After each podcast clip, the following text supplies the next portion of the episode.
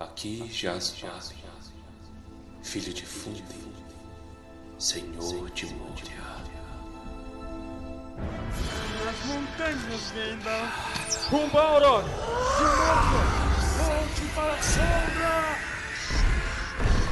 Você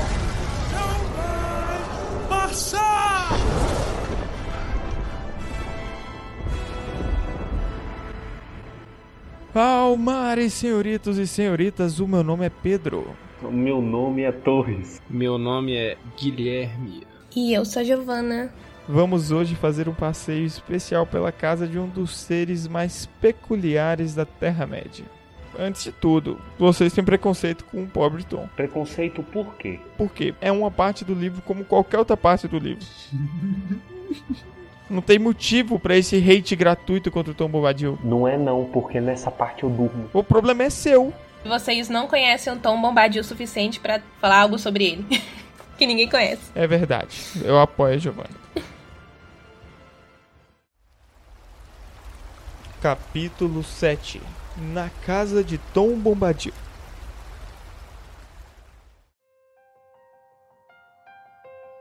O capítulo começa com eles chegando ao espaço da casa do Tom Bombadil e conhecendo Frutadouro, filha do rio. É engraçado no fim das contas, porque todos eles se sentem extremamente intimidados por ter que lidar com a Frutadouro.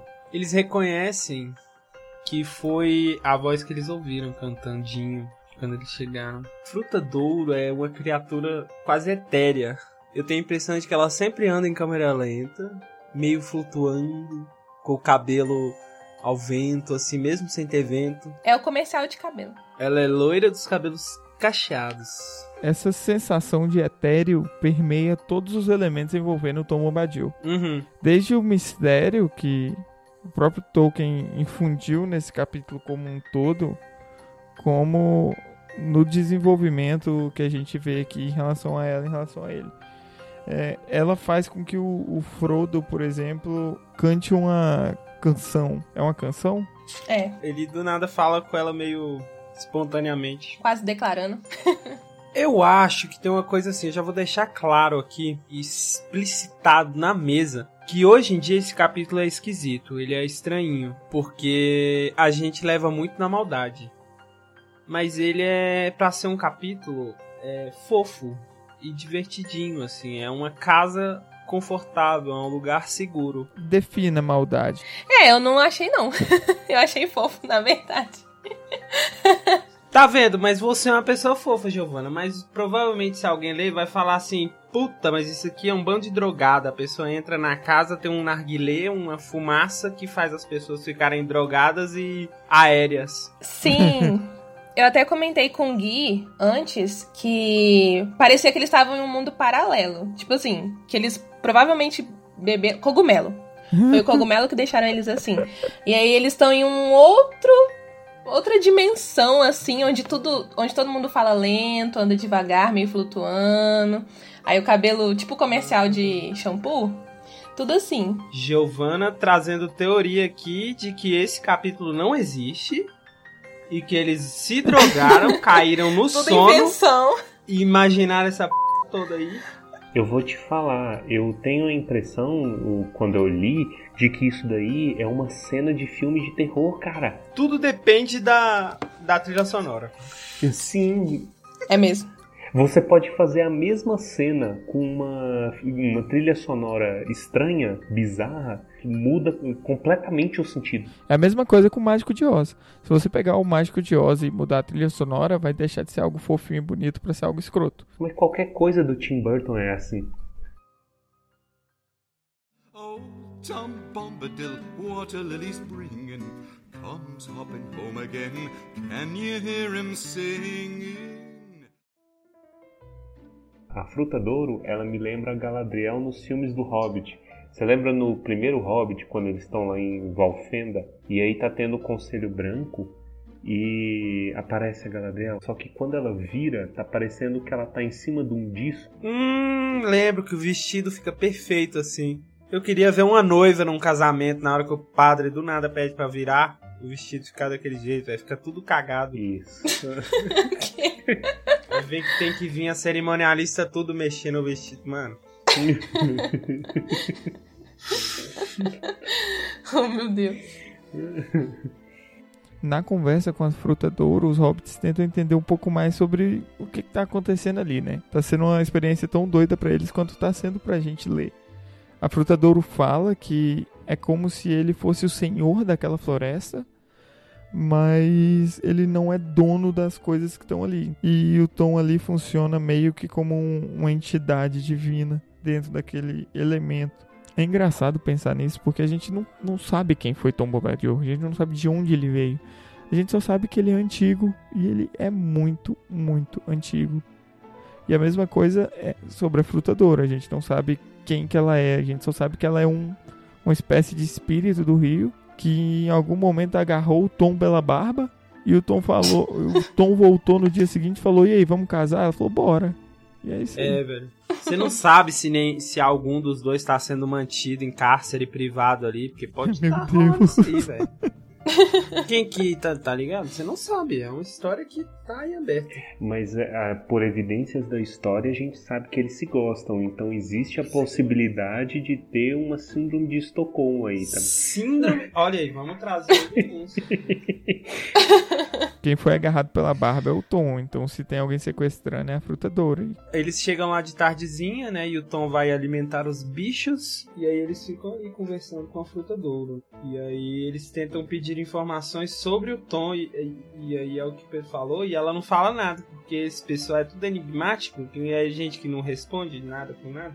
Eles já estavam morrendo de sono, mas pelo menos tem uma comida boa. Pelo menos a descrição é bonita. O Pedro falando dessa coisa de chamar o Tom de senhor, dele ter vindo antes de todo mundo. Não sei se foi só eu, mas eu pensei muito, tipo, que esses termos remetem muito a Jesus Cristo. Não sei se eu tô ficando doida. As palavras que eles usam, tipo, é, fardo. Do cara ser senhor, do cara ser seu primeiro. Dele ser dono de tudo, mas não tanto, porque senão isso seria um fardo demais. Tem uma parte que falam desse jeito. Eu achei bem profundo isso. Faz todo sentido. Existe um pessoal que leva a teoria na, à frente de que ele poderia ser Eru, justamente por ele ser tão um elemento estranho ali, né, que ninguém manda sobre ele, o próprio anel não tem poder sobre ele, como ele é esquisito e tal. E aí o pessoal levanta essa bola, seria Eru? Sabe quem que ele pode ser, cara? O Tolkien. Nossa. Que simples autores se colocam nas histórias de alguma forma. Na Marvel tem um personagem que eles falam que é o Stan Lee. Faz sentido. A origem do, do Tom Bombadil por si, é, sem ser do personagem, mas é, tipo assim, de onde vem as botas amarelas, etc, etc, vem do brinquedo do filho do Tolkien. Acho que é Michael, Michael Tolkien. Que ele tinha um brinquedinho, aí o Tolkien olhou e falou assim: Hum, daria um bom elemento nada a ver na minha história. Esse capítulo é como se fosse a vírgula do livro. Tipo assim, só para dar uma suavizada. Existem muitas coisas em livros que expandem o mundo, mas que sem eles o livro em si não faria sentido. Tom Bombadil como um todo é 100% removível. Uhum. Ele não anda em nada com a história. Ele só cria questionamentos e lança dúvidas. É algo que às vezes é bem visto, às vezes não é, tanto que as opiniões sobre esse capítulo divergem bastante entre as pessoas que leram. Mas no fim das contas, por mais que não seja algo que agregue, também não é algo que denigre a obra como um todo. A gente pode estar aqui fazendo teoria de quem quer esse tom, mas no fundo o Tolkien deve estar tipo, não é ninguém. É, exatamente. Exatamente, eu acho que isso é o mais provável. Não é nada. Algo que eu fiz porque eu quis. É. Ele é só um safe place. É só um lugar seguro que a galera chegou. Sabe o que, que eu lembrei? Pedro, uma vez, mestre de uma aventura nossa de RPG, fez toda uma aventura no meio da floresta. E o que que a, a turmite, a sagaz fez? Deu a volta na floresta e não é enfrentou toda uma, uma, uma, coisa que o Pedro tinha preparado, velho. Faltou esse capítulo. Se você não gosta desse capítulo, a culpa é do Frodo, do Sam, do Merry do Pipe, que não deram a volta na floresta. esse, esse capítulo em particular, eu só não acho ele mais chato do que o anterior, porque você fica intrigado com o que uhum. diabos está acontecendo ali, né? Realmente, tenta ler na ótica de que isso é um filme de terror, é um livro de terror. Cara, eu, tu fica inquieto. Mas aí chega no final, nada acontece feijoada, e aí você fica puto, você se sente imundo, enganado e com vontade de desistir o livro. Por favor, leitores, não desistam do livro. É, dramático, dramático. É gostosinho. esse Dramático. capítulo. É, de boa. O Torres, ele. Pa... Não, não vou nem falar. É, nada tem comida boa, tem lugares confortáveis pra dormir com lençol branco. Todo mundo tá feliz. Oh, Tom Bombadil, water lilies bringing, comes hopping home again. Can you hear him singing? O que permeia todo esse episódio é a dúvida e o questionamento e não saber o que, que tá acontecendo. E você não vai saber o que, que tá acontecendo. E é isso, cara, só aceita. Mas tem várias coisas interessantes, como por exemplo, o Tom falando que ele não, não teve a intenção de salvar os dois hobbits do Salgueiro. Uhum, foi por acaso.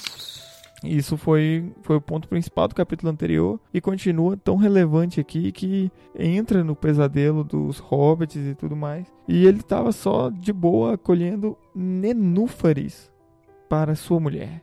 Eu tive que pesquisar o que são nenúfares. Nenúfares Eu também.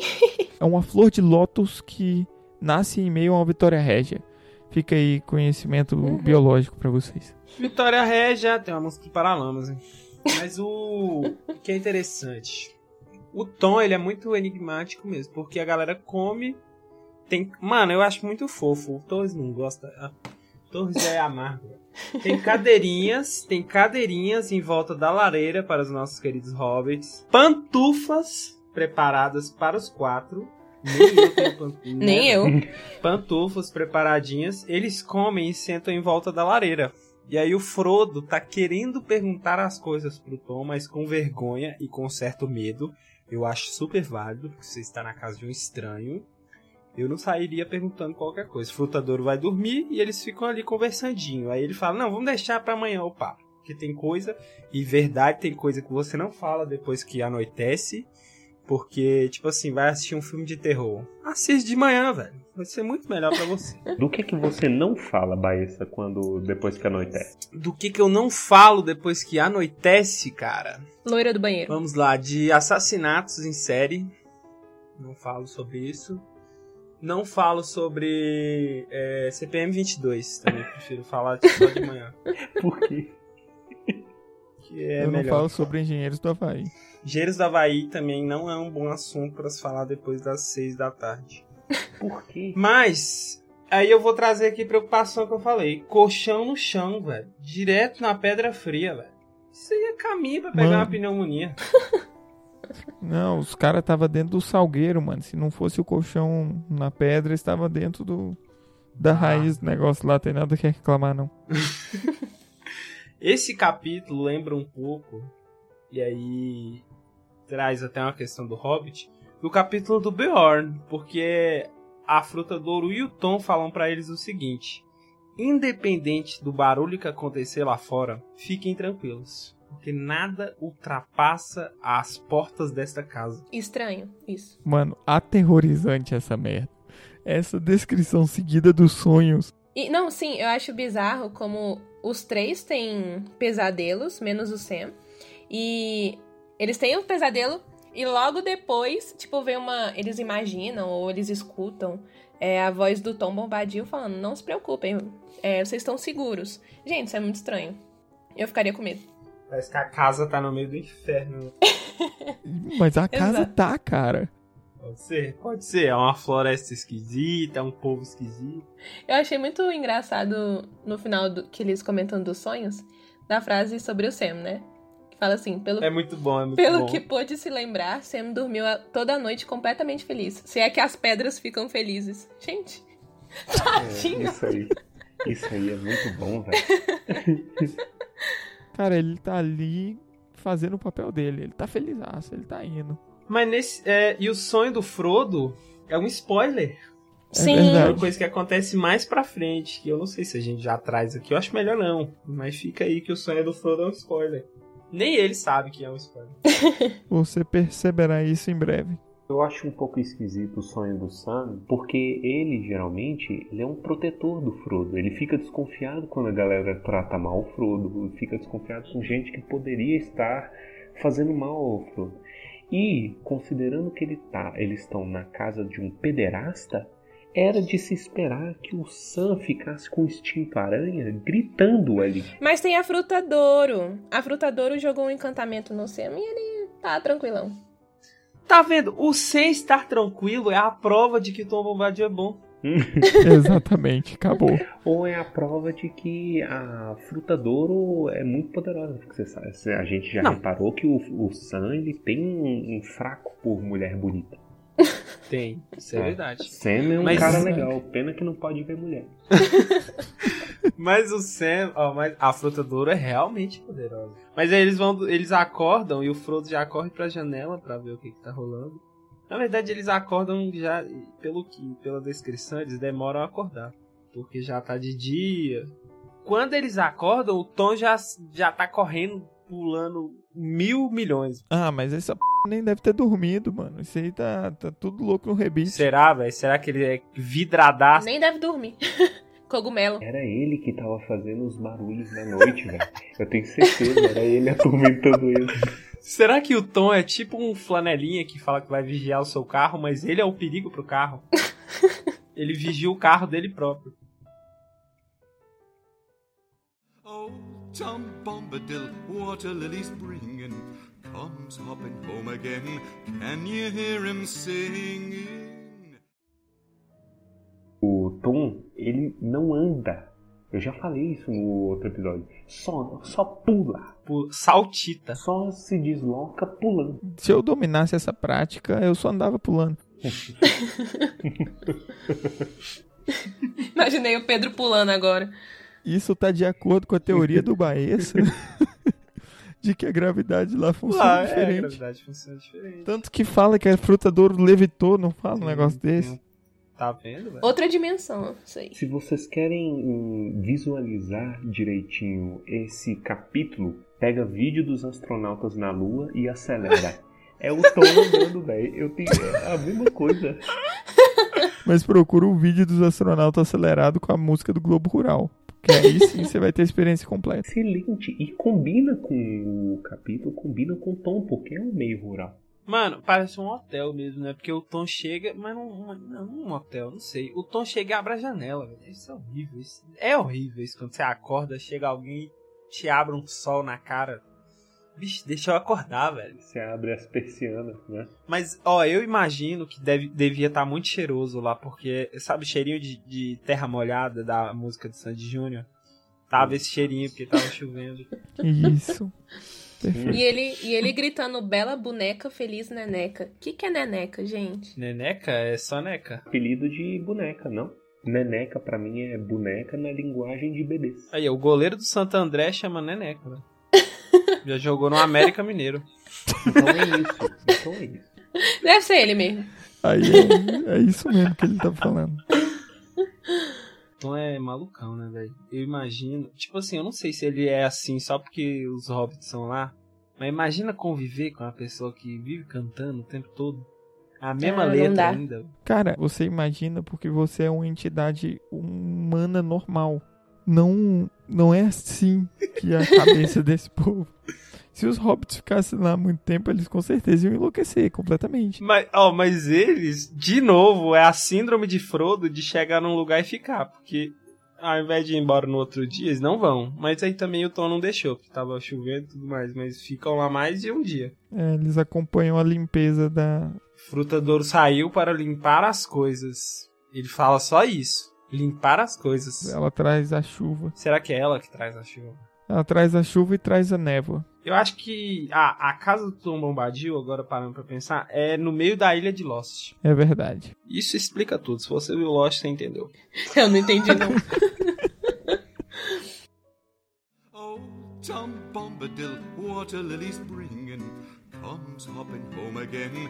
Can you hear him singing? Durante o dia eles conversam sobre algumas coisas, conversam sobre os rumores das colinas, dos túmulos que tem além da floresta, que ainda vai aparecer na nossa história. E no final do dia, o que, que eles vão fazer? O que eles sempre fazem, vão comer e beber. Ouvir mais canções da Fruta do Ouro e chegar em um momento que é o divisor de águas do ódio das pessoas em relação a esse capítulo. Que é o Tom pedindo pra mostrar o anel. Ficou muito errado isso. Você quer refazer essa frase, Pedro? Não, eu acho que é essa a frase certa. Essa é a frase certa. Então vamos usar ela. Esse diálogo me lembrou Caverna do Dragão, que tem um episódio que chama Salão dos Ossos. Hum, Pra mim é isso. hum, É que eles recarregam as armas. E os mortos levantam e ajudam eles. Mano, muito Caverna do Dragão assim. É Mas Tolkien. os mortos é só o próximo capítulo. Sim, mas é o diálogo. É engraçado que ele fala que essa história do, dos túmulos é uma história que os hobbits sabem, mas não costumam contar. Porque ela é sombria, porque ela é triste, porque ela é horrorizante, porque eles são cagões, é isso. Mas aí vamos continuar aqui na frase do Pedro, vamos focar nela. Isso, por favor, por favor, Tom Pedro. Continue. Pediu para mostrar o anel, foi isso que o Pedro falou. Eu tô avisando vocês que ia ter pederastia, vocês não me escutaram. Mas o, o Tom nessa conversa, até falando do anel, ele mostra que ele sabe muito mais do que os hobbits imaginavam. Com certeza. Até porque ele tava dentro da cabeça deles durante a noite, né? Mas olha que louco que, que qual personagem que tem um- uma troca aí de informações com o Tom. Que a gente já falou. O velho Magote. Você imagina um diálogo do Tom com o velho Magote? Eu não imagino. Mas vocês estão ouvindo só a versão do Tom. É por isso que o velho Magote é todo desconfiado. Ele é todo desconfiado. Porque ele morre de medo de um dia ele abaixar e chegar o Tom assim, opa! Serginho Malandro, né? Puxando a cueca do velho Magote. Isso, brota lá do nada. Você imagina o tipo de coisa que o velho não deve sofrer. É por isso que esse cachorro deve trabalhar 24 horas por dia. Mas o, o Tom conversou até com o Gildor. Então esse, esse cara ele tem muito contato. Conhece todo mundo. É, Ele já tinha no- notícia. Isso explica em parte dele estar preparado. Era uma intenção dele já ter as pantufas preparadas, tudo tamanhozinho certinho. Então ele estava observando ali. Será que o Gildor falou? Ó, o Frodo calça 34. Com certeza. Eu achei curioso a parte que o Frodo, ele tava contando, tipo, sobre ele, sobre Bilbo e etc. E ele confiava tanto no Tom, e ele até chega a contar, né? A falar, na verdade. Que confiava mais do que até mesmo no próprio Gandalf. Que, tipo, ele falou muita coisa pro Tom. E aí, logo depois ele fala, mostra-me o precioso anel. Aí eu, gente, do nada. Que do nada ofereceu duas refeições e abrigo? Ah, então aí, aí você pode mostrar o anel, então. Mostrar só pode, cara. Meu Deus. É importante isso que a Gi falou, porque realmente ele, insti ele instiga um nível de confiança perturbador. Tanto que o Frodo de fato coloca o anel na mão dele. Aí já começa a parada que eu não dou conta. É que aí o bicho pega o anel, aí dá aquela risadinha, né? ai, ai. E aí ele desaparece com o anel e começa a fazer truque. É a pessoa que acabou de aprender truque de mágica sai fazendo. Não, deixa eu te mostrar aqui. É, não, tira o anel da orelha do, do, do Frodo, some com o clarão. Começa, você vê que ele já tem certas capacidades mágicas, né? Engraçado é que aqui de novo ele traz a coisa do anel se adaptar ao portador, que o anel cresce quando o Tom Bombadil pega ele. Exatamente, olha pra pra você. O, o anel, de certo, ele tava tentando ele, mas o, ele não tem nenhum poder sobre ele. Mas assim, tirando um pouco da parte zoeira que esse capítulo é, isso é muito louco, né? Sim. Primeiro, o Frodo entregou o o porte do anel pro, pro Tom de bom grado, então, teoricamente, passou pro Tom o anel mesmo. Não foi nada Forçado. contra as regras propostas pelo Tolkien, né? É, É. da mesma E mesmo assim- passa pro Hum. Bilbo. É, da mesma maneira que o passa pro Bill. E mesmo assim, o anel não tem poder nenhum sobre o, a criatura Tom. É engraçado pensar. Estranho também, na verdade. Que Gandalf considerava o anel tão perigoso, né? O Gandalf que é poderoso do jeito que é. E Tom tava nem aí. Eu achava, ah, sem importância nenhuma o anel. Muito estranho. O Tolkien não tem nenhum outro livro que aparece Tom Bombadil? Ou Tom só Tem. aparece nesse livro? Chama As Aventuras de Tom Bombadil. Ah, eu, é eu- mesmo? Eu, não vou chegar nem perto, tá proibido de falar desse livro aqui nesse podcast. As Aventuras de Tom Bombadil é uma, é uma coletânea de poemas. Ah, então não, não fala. Bem a cara do Tom Bombadil. Você imagina, você calcule que inferno que deve ser. Que eu leio. Tem duas partes envolvendo o anel que eu acho que elas entregam a natureza do Tom Bombadil. Porque a gente já falou que a criatura ela ganha o poder que o poder que a criatura ganha do anel depende da natureza dessa criatura. Né?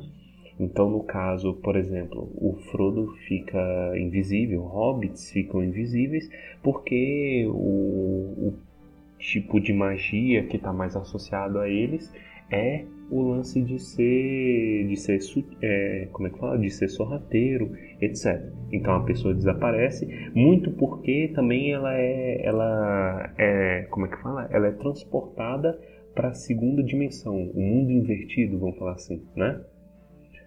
O Tom Bombadil ele não fica invisível ele não é transformado. Isso é uma ele não é transportado isso é uma característica típica de seres espirituais. Né? Por exemplo, Sauron. O Sauron era visível usando o anel. Né? Uhum. Então, isso para mim entrega que muito possivelmente o Tom Bombadil é um Maia. Sabe? Ele eu, é um Maia. Eu também imaginei isso. Um Maia? ser- É é um ser angélico que meio que na criação fugiu, né? Ele só queria ser senhor de si mesmo na sua terrinha, etc. Não queria, não queria dominar nada, mas também não queria, só queria curtir a sua vida e cantar os seus poemas na sua terrinha. Outra coisa que entrega é o fato dele conseguir ver o Frodo quando o Frodo está no mundo espiritual. Ele consegue ver o Frodo, então ele é meio que uma criatura que está nos dois planos. En- Então todo mundo saiu da floresta velha, morreu e tá todo mundo no céu agora. Aí, aí não. Aí Lost. Aí, Deus me livre. Logo após essa pequena discussão, o Tom vê, como o Torres falou, consegue enxergar o Frodo, né? Transportado, utilizando o anel, chama ele de volta e fala: Cara, vem cá, vem cá, vem cá, vem cá, volta aqui que eu tenho que te ensinar como não morrer amanhã de manhã.